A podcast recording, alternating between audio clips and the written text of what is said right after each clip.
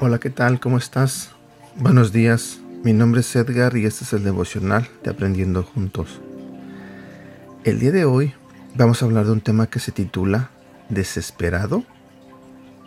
Si vamos a la Biblia, en el libro de Salmos, capítulo 40, versículo 2, nos dice, Me sacó del foso de la desesperación, del lodo y del fango. Puso mis pies sobre suelo firme y me estabilizó. ¿Alguna vez te has atascado en un lodo?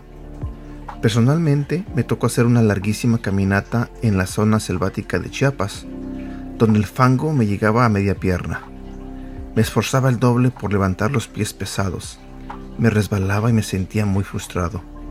Ahora, añade a esa situación estar en un foso como se sentía David. Así imaginaba su desesperación, cero progreso. Qué alivio sentir al fin que Dios ponía sus pies en suelo firme. Los autores de los salmos poéticos expresan una extensa gama de emociones con las cuales nos identificamos plenamente muestran la transparencia y la sinceridad que nosotros también podemos mostrar al hablar con Dios. En este salmo vemos cómo al estabilizarse David pudo caminar al fin y a la vez recibir un nuevo canto para reconocer al que lo había librado. También nos dice, muchos verán lo que él hizo y quedarán asombrados, pondrán su confianza en el Señor. Mi pregunta para ti el día de hoy es, ¿qué te tiene atorado? Tal vez sean dificultades en tu casa, tal vez sean dificultades en el trabajo, tal vez sean problemas con tus amigos o con personas que te desaniman.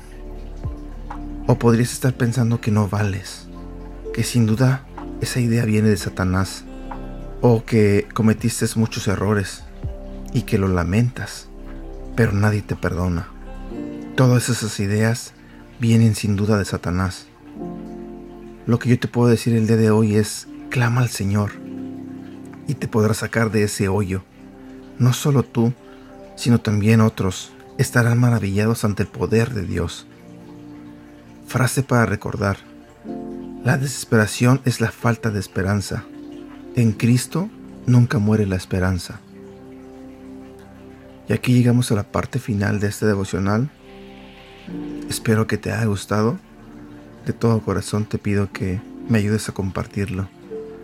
Gracias y que tengas un bonito día y que Dios te bendiga.